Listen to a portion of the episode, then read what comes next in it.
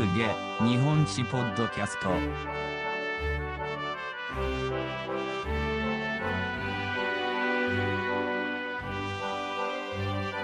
えー皆さんこんにちは、えー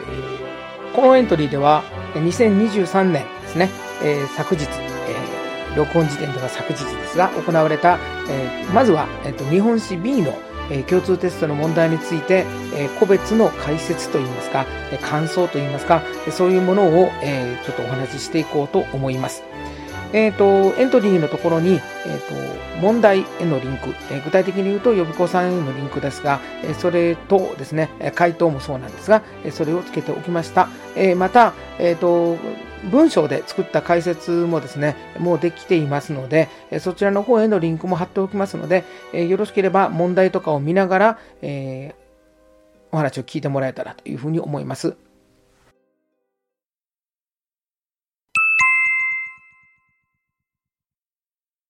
えっ、と、全体として、えっ、と、今回は時間を計ってやってみたんですけども、えっ、と、時間かかりました。ものすごく。で、ちょっと油断してるとどんどん時間が経っていくタイプで、まあ、去年もそうだったんですけども、えっ、と、今年も、えっ、と、かなり時間がかかりそうなので、これは、えっ、と、受験生にとっては、やはり、え点取りにくかったんじゃないかなというのが、えー懸念しております。えっ、と、第1問。えー日本史 B ですけど、第1問ですけども、えっ、と、まあ、地図をテーマにした問題ということで、えー作られてる、まあ、行記図じゃないんですけど、あの、そういうのでやってきているんですけども、あの、まあ、個々の説問を見ながら見ていった方がいいと思うので、えっ、と、まず1ですね。えっ、と、資料読解ですね。資料3つ読解ですね。資料3つ読解ってありましたっけ？っていうのもちょっと思うくらいで、まあ3つといっても短いんですけども、えーこの3つの資料を見ながらの判断問題なんですが、えー昨年もそうだったんですけど、第1問がまあまあしんどいというですね。えっ、と、その第一問の出だしのところであんまりしんどい問題が来ると、以後疲れちゃうんですけども、今回もやっぱりあの大問1が結構しんどいな感じがします。で、えっ、と、大問1の問いの1ですが、えっ、と、正解4番ですよね。で、正解4番で、えっ、と、なんですけども、これがパッパッパッといけるような単純な資料読解ではない。で、1が、えー国、えっ、と、地方豪族の話し合いで決定したって書いてあるんですけども、えっ、と、資料1には地方豪族、つまり国の宮津子。まあ、国の宮津子は地方豪族なんだということも知識なんだけど、えそれがですね、えっ、と、派遣されてくる総領、総領が中の2ですよね。えー朝廷から派遣された肝心に、えーの2人、高婿のなんとかと中富のなんとなんとかにですね、えー、こうて、こいてですね、えー、こい願って、つまり申請してお願いをして、えー決めてもらったという向きが書いてあるので、話し合いで決めたと言えない。で、資料2、資料3ともに、えっ、と、上からの上位形で、現地の声は全く聞いてる記録がないので、1は5分ですね。で、2が、えっ、と、資料2、えーや、資料3か。資料3のところでよく読むと、えー、陸奥の国と日立の国を、まあ、合わせて、えー再編成しているので、5分。で、3番は、これ時期判断で、えー中1、えー中の1番のところ、えー、紀中の年は653年という中があって、えー大化の改新より前とは言えないですね。えー一子の変が645年です。ちょっと時期が近接してるんですが、えーまあ、でもまあ、あの、いけるだろうということで、最後の4番が成分ということですね。えー、資料3は養老2年ですから、養老がですね、大法律令よりも後だということくらいはわかるだろうという多分判断だろうと思います。これで、正解が4。えー問いのに。えー遠いのには、あの、本当に単純に三巡正語ですね。えー今年も、あの、時代三巡はしっかり出したということになっていますが、で、これはどうでしょう？えー1が天竜寺線貿易なので、えっ、と、南北朝時代。えーで、えっ、と、2が、えっ、と、三別省ですね。三別省は前にも、あの、共通テストやったかな、センター時代やったかな、に出していて、細かいめの知識ではあるんですけども、やはりここまでは見とかなあかんでしょうね、ということで、鎌倉時代、蒙古襲来ですね。で、えっと、3番が、昭和市の三山統一ですから、室町。世紀で言うと、14、13、15世紀になるのかなという感じなので、えっと、順番は3番、3、2、1、3の順になるということで、まあ、100年離れてるんで、難問とは言えませんが、まあ、普通の問題。で、えー、問いの3。で、問いの3なんですけども、えっ、と、問いの3の XY 整合ですね。で、えっ、と、正解的には2番で、えっ、と、丸×なんですけども、えっ、と、Y の×、えーつまり、えっ、とですね、その地の産物は寄付されたと、えーですね、えー教会の外側の産物は寄付されたと言ってますけども、え実際には交易品として貴重で、アザラシの皮など交易されたって書いてあるわけですから、うん。だから、交易されたんだったら、えっ、と、寄付されてるとは言えないから Y が抜群ですね。で、X がですね、えっ、と、古代の席には反乱を起こした人物が地方に逃亡するのを防ぐ役割もあるって、これあの、自分が授業したら、あの、必ず喋ることではあるんですが、これ資料、資料等々から読み込めるかっていう話で、まあ、クスコの辺を例に出して、えー、三河天皇が大阪の席を守らせたと言っているので、えー、まあ、あの、戦に、戦っていうか、政変に関係するということは問題ないと。で、地方に逃亡するまで読み取れるかっていうところが、ちょっと、なんていうのか、微妙というか気持ち悪いというか、えーそういうところがあるんですが、まあ、語分にすることはないので、丸×でいいかなっていうような感じです。で、えっ、と、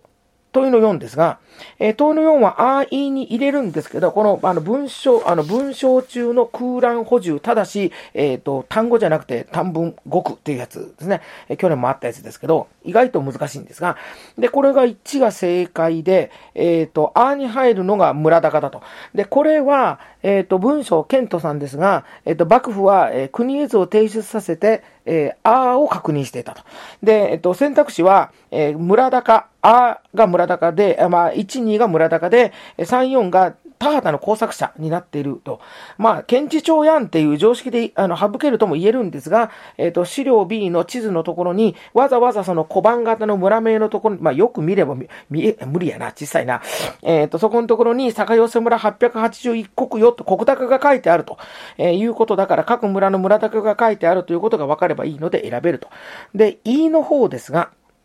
伊能忠敬が出てきていて、伊能忠敬の測量が、まあ、時期的な判断だろうと思うんですね。で、それね、え東映像の直轄地下のところに当たるか、それとも、えーロシアとの間の国境が定められた。国境が定められたっていうんですから、まあ、普通考えて日露和親条約だろうと考えれば、時期が合わないから、えー東映像直轄の、これはちょっと細かいですけど、そのことを知らなくても多分導けるだろうということだろうと思います。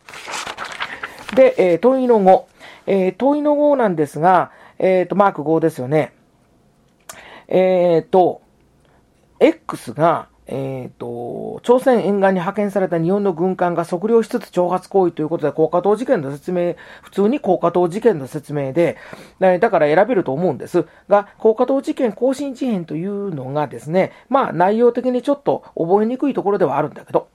で、Y が、えっ、と、戦争に伴う輸出増加で海運業が活発って、ああ、ああ、船成金やんって、第一次世界大戦やんっていう風にスッといけばいけると。思うんですけど、変に悩まないことですね。まあ、日露戦争は日本の戦争の一方の当事者で、あの、輸入はともかく輸出が増加するっていうことは戦争中に、そりゃないよねっていうようなことで、あの、普通に考えればいいと。あんまり深く考えちゃうと、あの、実際の輸出がないわけじゃないですしねっていうのはあります。問いの6、マーク6番。えっ、と、こう、これがですね、あのー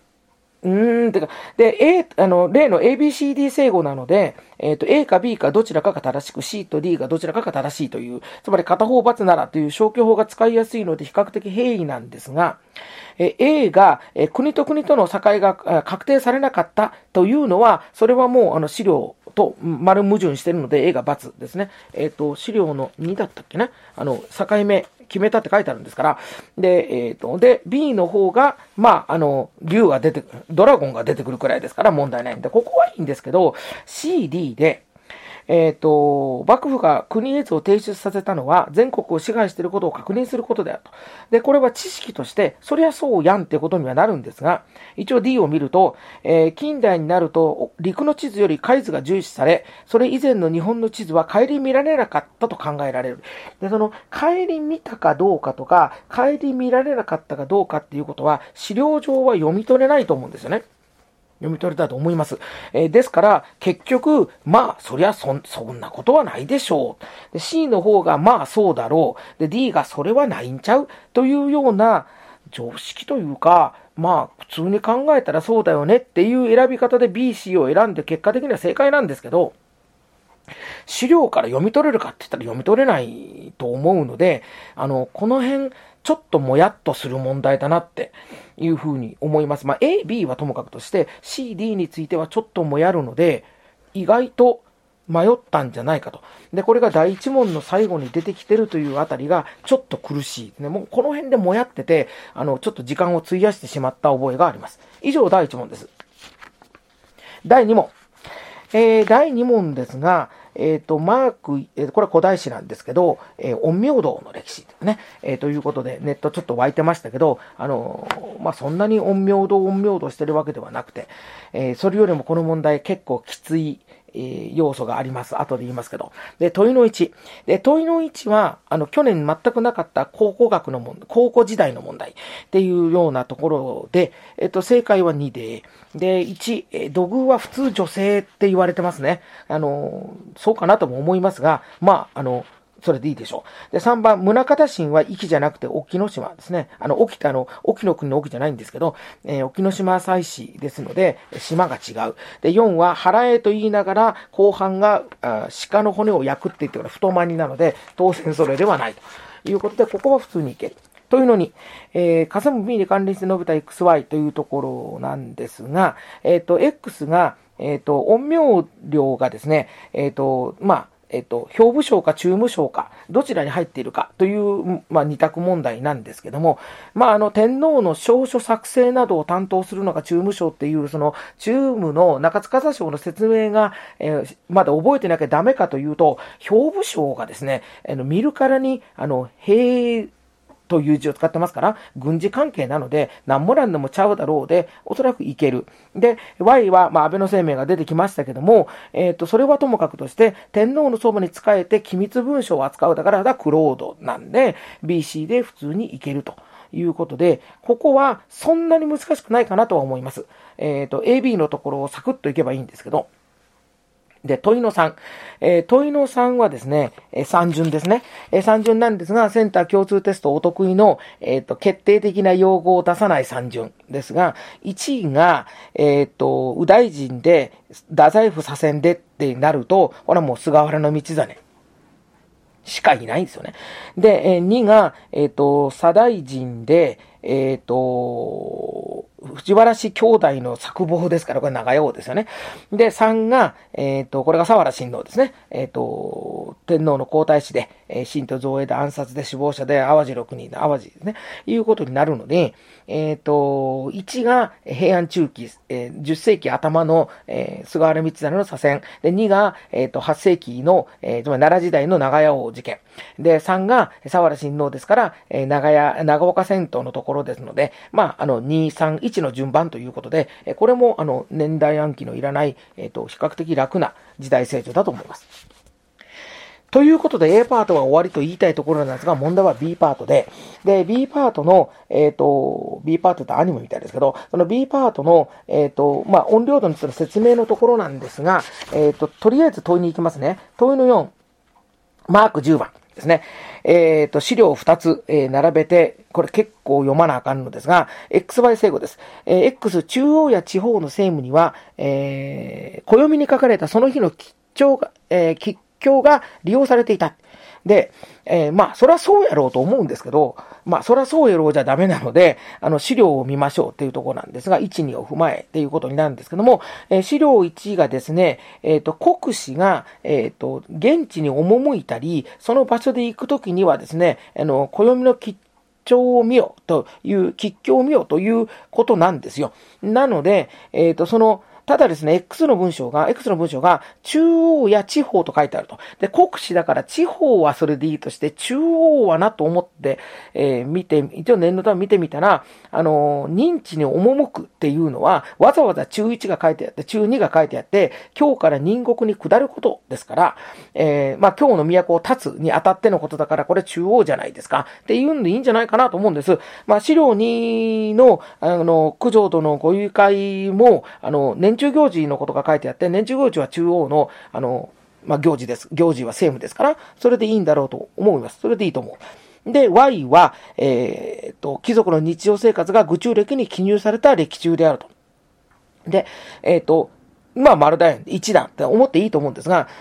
引っかかるとすると、愚中歴に記入されたって書いてあるんですね。で、愚中歴とは、えー、当然のことながら、えっ、ー、と、資料2にはわざわざ書いてはいないので、えっ、ー、と、うんってところなんですが、えっ、と、これはですね、えっ、と、遡って、えっ、と、2ページ前の B の、えっ、ー、と、最初のリード文のところにですね、えっ、ー、と、愚中歴、二段落目ですかね、えっ、ー、と、貴族たち、個人にも愚中歴が頒布されて、えー、石棺家や上級貴族だけは愚中歴を入手してそれを利用してって書いてあるので、そこを見とけばこれは、あの、語文とは言えませんというか、あの、成分だということがわかるという構造になってて1という。あの、あんまりあの、見開き前に戻ってほしくないんですけどねっていうところがあります。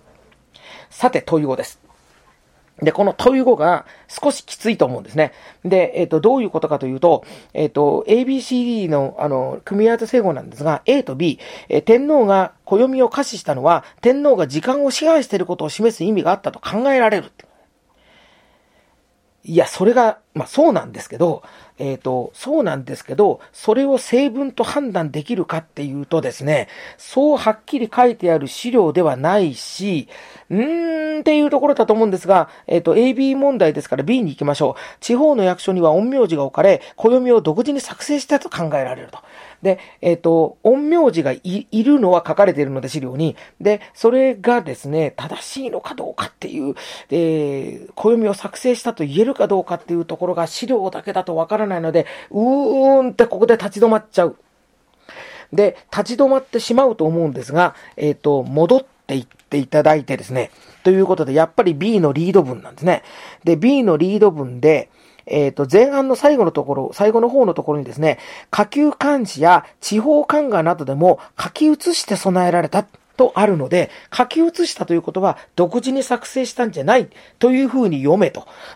読めというか、そのように理解すればそこにヒントがあるだろうってことだと思うんですね。つまり B が5分。従って A は微妙かもしれないけど、成分だっていうことになります。うーん、しんどいなーっていう、あのー、これ何ページ前にですかね。えっと、ちょっと前まで戻らないといけないので、何ページ前 ?3 ページ前くらいかな。戻らないといけないところがちょっとしんどいかなっていうのがあります。で次の CD も同じで、えー、C がですね、愚中歴を利用した日記に書き込まれた。で、前々から準備を始めていたと。で、えっと、先ほどあったように、えっと、この、あの、貴族の日記というのが愚中歴に書き込んだものだということは、えっと、ここまでで分かったとして、前々から準備をしていたと、行事がというのが資料2から読めるか。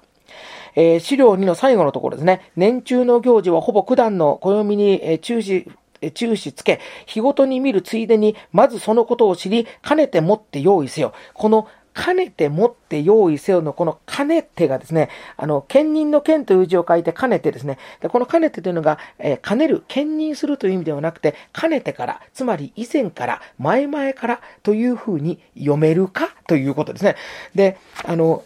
やっぱここでやっぱりですね、それって古文っていうか、なんていうの、古典的なというのか、えっ、ー、と、そういうようなところの匂い、匂いっていうんですかね、そういう要素がやっぱり出てきちゃってるよねって。まあ、兼ねる、兼ねてからっていうのは普通の言葉じゃないですか。日語、日常でも言いますやんかって、あの、大人は思うんですけど、果たして高校生がわかるか。えしかもこの、えー、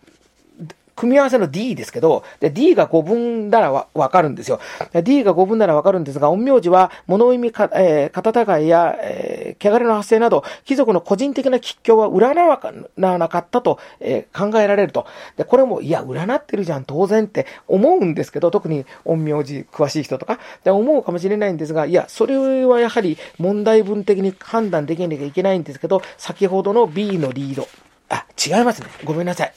A ですね。これ A のリードまで戻らなきゃいけないですね。A のリード文に戻るとですね、A のリード文の一番最後のところに、10世紀になると陰陽師は、えー天えー、天皇や貴族たちの個人の要請にも応え、ことの吉祥、吉祥を占ったり、呪術を施したりしたと書いてあるんですね。だから、あの、A のリードまで戻らないといけないんですね。で、あの、問い語の、あの、問い語の説問文に文章 A、B や資料1、2を踏まえてとわざわざ書いてあるので、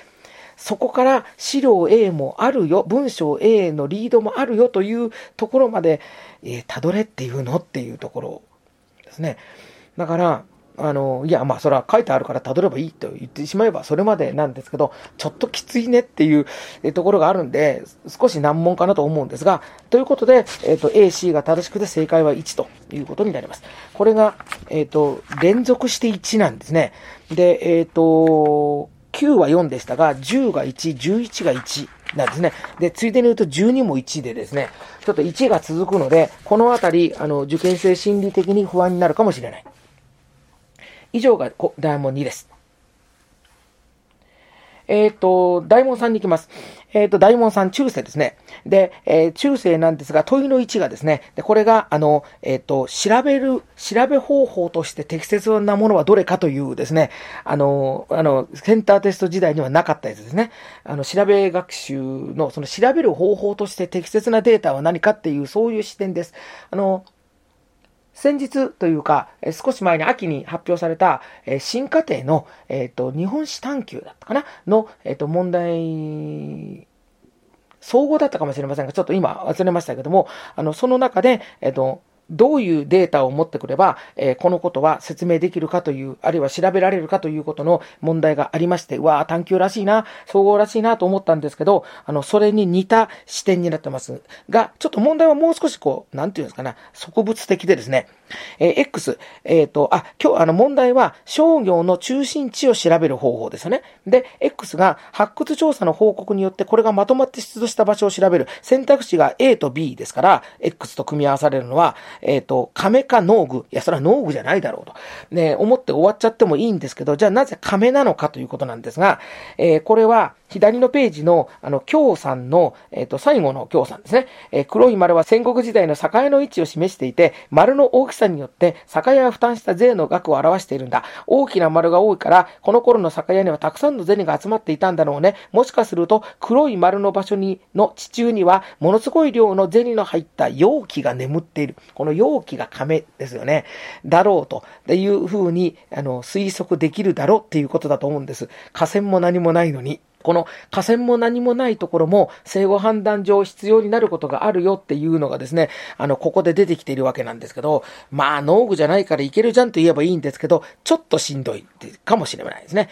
で、後半ですね、えー、Y、えー、資料や京都を描いた絵図によって所在したこれが、つまり商業の中心地の所在場所。ということで、店棚か関所かなんですけど、これは店棚っていうのは常設店舗でっていう、あの、基本知識で、え、選べると思います。えー、関所は、あの、通行税を取るので、商業の中心地で関所を置かないですよね。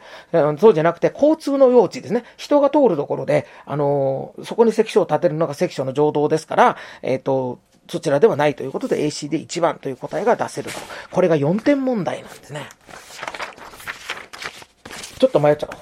問いの2。えー、問いの2は、えっ、ー、と、13、マーク13ですね。え時代三順です。で、1、えっ、ー、と、法皇が星正寺を建てた。ね、陸正寺ですね。えっ、ー、と、星正寺ですから、白川上皇ですから、陰世紀、えー、陰世時代。2番、えー、極楽浄土を表現した阿弥陀堂を中心とする北条寺。で、これは藤原道長、石棺政治、平安中期ですね。で、えっ、ー、と、3、えっ、と、禅宗寺院が宋から渡来した。えー、禅宗が伝わってきたのは、まあ、あの、英才。ですから、えっ、ー、と、鎌倉初期というか平安末期というか、いうことになるんですけど、まあ、鎌倉文化と見て、えっ、ー、と、隕石文化、藤原文化、鎌倉文化なので、えっ、ー、と、2、1、3の順番、正解は3番。ということになって文化軸区分でいけます。えー、問いの3。えっ、ー、と、これがまた読解問題なんですが、これがですね、もしかすると一番の難問に、難問というのが、えっと、正解率の低い問題になるんじゃないかなという予感がするんですけども、まあ、昨日からちょっとツイッター上でも、あの、先生方と、あの、やり取りさせていただいた内容なんですが、えっ、ー、とですね、えっ、ー、と、資料1が、えっ、ー、と、エリゼニ例ですね。で、えっ、と、で、資料2もエリゼニ例ですね。で、片方が、えっ、と、大内だから山口。で、もう片方が幕府ですから京都。で、その両方のエリゼニ例の内容の、まあ、あの、祖語を見る問題なんですけど、えっ、と、エリゼニ大将の話で、えっ、と、後半ですよね。えっ、ー、と、日本で、えっ、ー、と、資料1、日本で偽造された市中線については、厳密にこれを選別して排除しなさい。つまり、市中線はダメだと。で、永楽線、後部線、仙徳線は使用しなさい。というふうに言ってます。で、資料2ではですね、えっ、ー、と、永禄線、永楽線と仙徳線については選別してはいけない。エリゼにしてはいけない。で、えっ、と、その他の、あの、わこれこれこれ、まあ、市中線ですね。えっ、と、境、境線とか内平目の中に後部線が入っていると。つまり後部線の扱いが違うんですね。こう、えっ、と、資料1では後部線は、えっ、と、エリゼにしてはいけない。資料2では L にしてもいいと書いてあると。ということなんで、A、B を比べた場合、一致していませんので B が正しいと。で、これはいいんですが、C と D です。C、永楽通報は京都と山口で共に好んで受け取ってもらえ、市中での需要が高かった。え D はえ好んで受け取ってもらえずということです。で、確かに永楽線の扱いは、え資料1でも資料2でも、つまり京都でも山口でも、え同じです。えー、エリゼにするなって言ってます。で、で、ではどちらが正しいかっていうところになった時に、ちょっと考えないといけないのは、問題が通っているのは、えー、好んで受け取ってもらえたかどうかということを言ってるね。で、受け取ってもらえたか、受け取ってもらえなかったかという時に、エリゼニ例が出ている。エリゼニ例とは何か？エリゼニ例とはエリゼニ、つまり、銭の襟好みをするなということですから、するなということは、現にされているということですね。現にされてるからするなって言ってるわけですね。だから、えっ、ー、と、ここではですね、受け取ってもらえていないという D の方が正しいというふうに、えっ、ー、と、選択すべきであり、えー、僕もだだいぶとかなり悩んだんですけど、えっ、ー、と、B、D、答えはだから4が正しいという、えこういう問題になっていると。だから資料に書いてあるのは、エリゼにしてはいけないと書いてあると。で、それを読むのは、今までもそういう資料問題は何ぼでもありましたが、その、そこではなくて、その、そういうふうな命令が出ているのは、なぜかというですね、その、えつまりエレゼにされているからだっていう、まあ、これエレゼニ例というものすごく、あの、わかりやすく、かつですね、そのエリゼニというのが、あの、僕らも授業で言うときに、すごく注意するんですよね。エリゼニ例というのは、エリゼにしろという命令じゃないよと、エリゼにしてるのをやめろとか、その、むやみにやるなとか、まあ、エリゼニを制限するっていうんですからね、エリゼニをさせるわけではない、あるいは全面的に禁止するわけでもない、エリゼニのやり方についてルールを決めて、混乱を防ぐためのものなんですよねということをすごくくどく言うんですね、昔から。で、あるいはそういうことを考えるということなんですが、でこの問題は、そのエリゼニって何をするものなのかということを、あの、ちゃんと考えさせようとしてる問題だろうし、で、それからもう一つは、その資料をただ読めばいいんじゃなくて、その資料、つまり命令文、法令ですよね。法令だからこれは、法令っていうのは何か意図があって言ってるわけだから、その意図をちゃんと読めといういう問題だということで、過去に例があるかなあんまりないと思うので、すごいなっていうか、あの、今後ちょっと、あの、共通テストの試験対策的なところでは、必ず触れたいなと思うような問題でした。えっ、ー、と、何々するなっていう、えー、例えば窓を開ける、あの、台風が近づいてるから窓を開けるなって、えー、あの、窓を閉めろかな窓を閉めろっていう、め、あの、指示があったとすると。で、それはなぜですかって、あの、よくあの、問いをですね、用意する、質問をする、あるいは問いを考えるっていうことが今、すごく重視されてるじゃないですか。で、これはちょっとあの、話ちょっと逸れちゃうんですけど、その、そあのそういうの重視されているんですけど、その中でですね、あの、なんでそういうことを言ったかっていうと、あの理由は2つあって、2つ考えられて、1つは、あの、雨雨風が入らないようにっていう。で、いうことですね。目的ですよね。で、だけどもう一つは、あの、なぜ閉めろと言ったか、い、それは窓が開いてたからですっていう、あの、つまりですね、原因ですよね。開いていたからと原因ですね。それに対する、あの、なぜっていう答えと、それから、何のためにっていうなぜと、あの、二つ通りなぜがあるんですよね。だから、問いということに関しては、質問ということに関しては、答えは実は、あの、こういう二通りの視点があるんだよなということを、ちょっと自覚しました。はい。ちょっと話がずれてしまったんですけど、そんなわけで、えっと、問いの3、マーク14は正解は4になります。えー、で、問いの4、えー、マーク15は、これはもうシンプルに誤りを選ぶので、4番の、えっと、大和絵である表年図。表年図は、あの、水墨画です。えー、大和絵というとちょっと分類が違うだろうと思います。あとは、あの、微妙な表現ですがみんな合ってるので、これは丸です。表現というか、ちょっとあの、京都かどうかとかですね、ちょっとあの、考えてしまうかもしれませんが、あの、池坊千景がどこにいたかとかですね、あの、長寿ギガがどこにあったかですね、長寿ギガ、京都鉱山寺ですよね。で、あの、具漢書を書いた寺院は天台座ですよね。だからその京都だというところが、あの、まあ、あの、茶の湯ができるのもちろん京都だし、そこが求められているので、あの、結構難しい問題ですが、語文は割と明確です。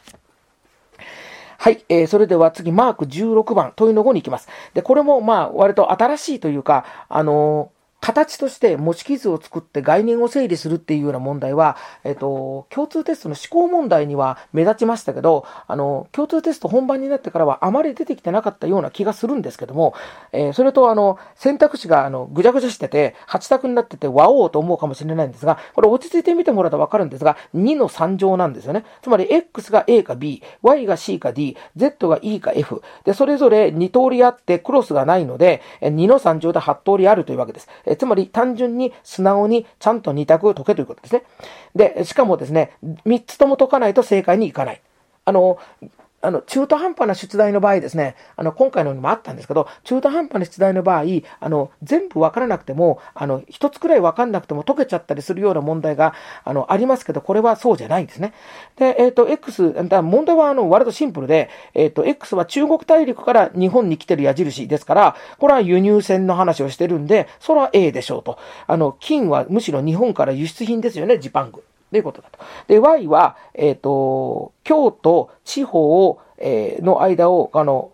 あの、流通しているものですね。矢印は、あの、相互矢印なので。となると、これは、あの、遠距離の、あの、金銭のための為替、為替ですよね。D の貸し上げは金貸しですから、あの、当然省けます。それから最後、あの、Z は、えー、荘園から荘園領主に一方的に言っている矢印だから、当然これは年貢で、年貢だから大洗脳というふうに読めばいいと。酒屋役は、あの、室町幕府の税なので、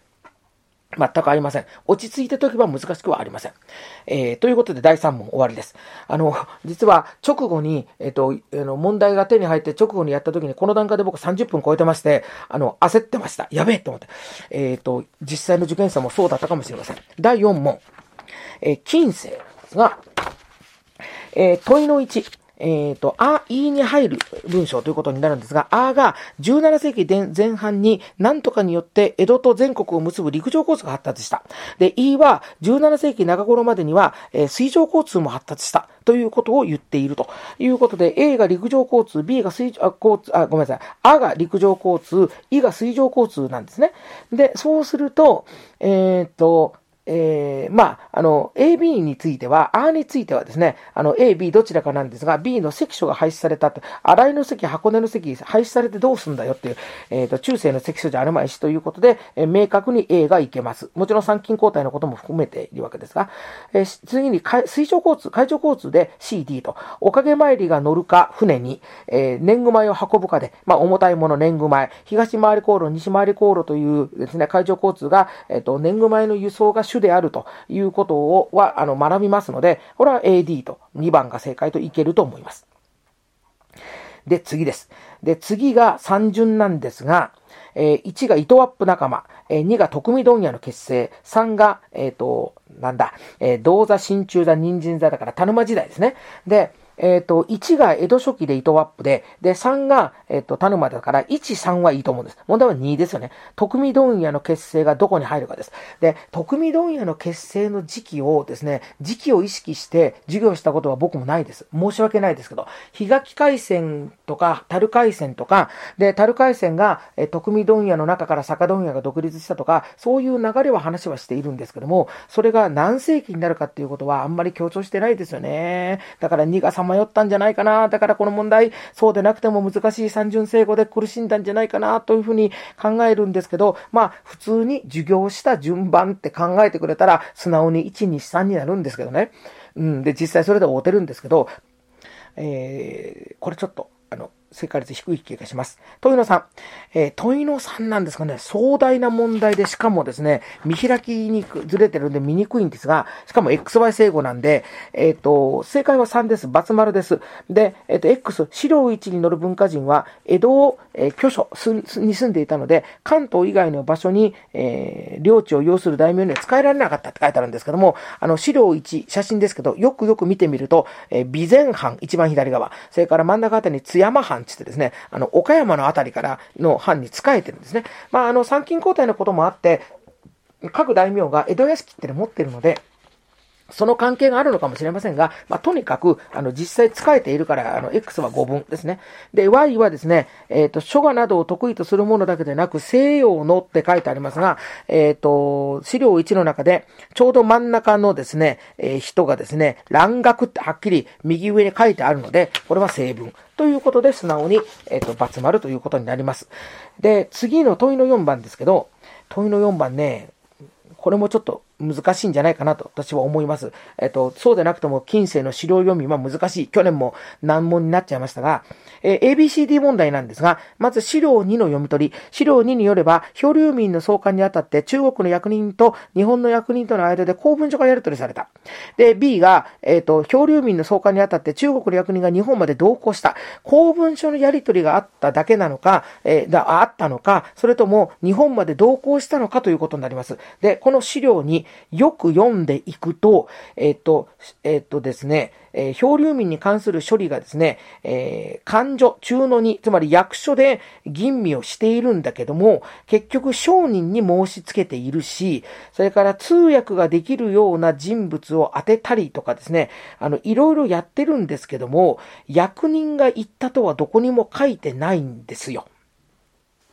ですね。えー、で、ただし、下から2行目、えー、中の7の私文とかですね、えっ、ー、と、民法からの私文ってあって、私文というのは公文書ですよね。あの、公文書は確かに来ていると。で、それから最後のところにですね、えっ、と、菅沼市より海士2通渡すと。海士というのは、長崎奉行が出した返書。ということなんで、公文書は出ているから、A が丸で B が×ですね。このですね、中国の役人はよく見たら渡ってないでしょっていうのが読み取れるかどうかですね。時間の中で。うん。えー、いうところが、ちょっと心配です。それからもう一つ CD なんですが、えっ、ー、と、漂流事件が起きたとき、中国と日本の間に正式な外交施設の行き来はなかった。で、D が、この漂流事件が起きた当時、中国から日本に来航する貿易船の数や貿易額はまだ制限されていなかった。で、あの、貿易船の数や金額の制限というのは、ご存知の通り、海白ご指針令、えー、つまり荒い白石聖徳の地ですね。で、聖徳の地だから17世紀の頭、えー、前半の方であると。で、時期を見ると、問いの4、説問文の中に1751年、に漂着した。つまり18世紀後半になってるということなので、微妙なんですけども時期的に逆だと。えー、だから、1751年の段階であれば、え開発ご心理がもう出てるじゃんということで D が、え5分、で C が正しいというふうな判断ができるかどうか。ちょっと酷だなと。うん、去年も似たような問題があったんですが、あのー、まあ、最後の授業でやったんですけど、去年はですね、えっと、店舗の改革と感染の改革だったので、正規をまたいでたので、えっと、まあ、時期判断、えっと、説問文の中に、えー、時期が入っているという、そうでなくても難しい問題ではあるんですけども、えー、それはなんとかなるだろうとは思うんですが、えっと、今回はちょっと近接しているので、きついんじゃないかなと。えー、1751年に、というとちょっときついんじゃないかと私は思うんですけども、どうでしょうか。教法の改革も終わろうとしている頃ですね。ことになるんですが。で、じゃあ、あの、消去法は使えるかいいですね。えー、この漂流事件が起きたとき、えっ、ー、と、中国と日本との間には、えー、正式な効果がなかった。で、この、えっ、と、この話は、えっ、と、授業では僕は毎年言ってますけども、その日本が、えっ、と、いわゆるその、え正式な外交施設の行き来があったのは朝鮮だから。で、中国とオランダは商人が来てるだけで、えつまりビジネスマンが、あの、あの長崎に住んでるだけのことであって、あの、役人、そういう意味での役人はいない。オランダのカピタンも、オランダ東インド会社のあくまでも商人ですから、あのそこのところはあの外交使節団が来てた琉球とか朝鮮とかとは違うよっていうことはあのしつこく言うんですけど、それを知ってれば C が成分だってわかるんですが、さあどうでしょうか。えいろいろ考えて難しい問題だったかなというふうに考えます。えー、問いの語です。えー、問いの語なんですが、えー、一、まあ、内容的におかしいものを選ぶんですけど、1番は、えー、まあ、あの、まあ、特に違反のような大きな犯を例に出してるから余計だと思うんですけど、主君と家臣が血縁で結びつくっていうのは、規模的に無理ですね。というふうに考えたら罰だとわかるというやつでしょう。え2番は、えー、っと、これは、あの、あの年貢の、えー、村は、村受けのことを念頭に置いて書かれた文で、まあ、あの、読んですっと入ってくると思う成分だと思います。えー、3番ですけども、徘徊や川柳を町人がたしなめない、江戸とはいえ、っていうことはちょっとそれも無理ですよね。あの、多くの読者がいてこその、えっ、ー、と、川柳雑誌だったりとか、いうこともあるわけだし、えー、世相を風刺したようなものもたくさんありますからね。で、で、4番ですが、えっ、ー、と、これはですね、寄せ場組合っていうのがですね、あの、ちょっと細かい知識になってあれなんだと思うんですけども、関東取締室役を設置したときに、えっ、と、関東各地の村に、えー、作ったその補佐をするものをですね、あの、まあ、治安維持のための組織ということで、あの、江戸後期の奉公人とか、その江戸の町の話をしてるわけではないということで、えー、ちょっと、えー、思いつかない人もいるような知識だと思うんですけど、これはだだから×です。えっ、ー、と、それでは第3問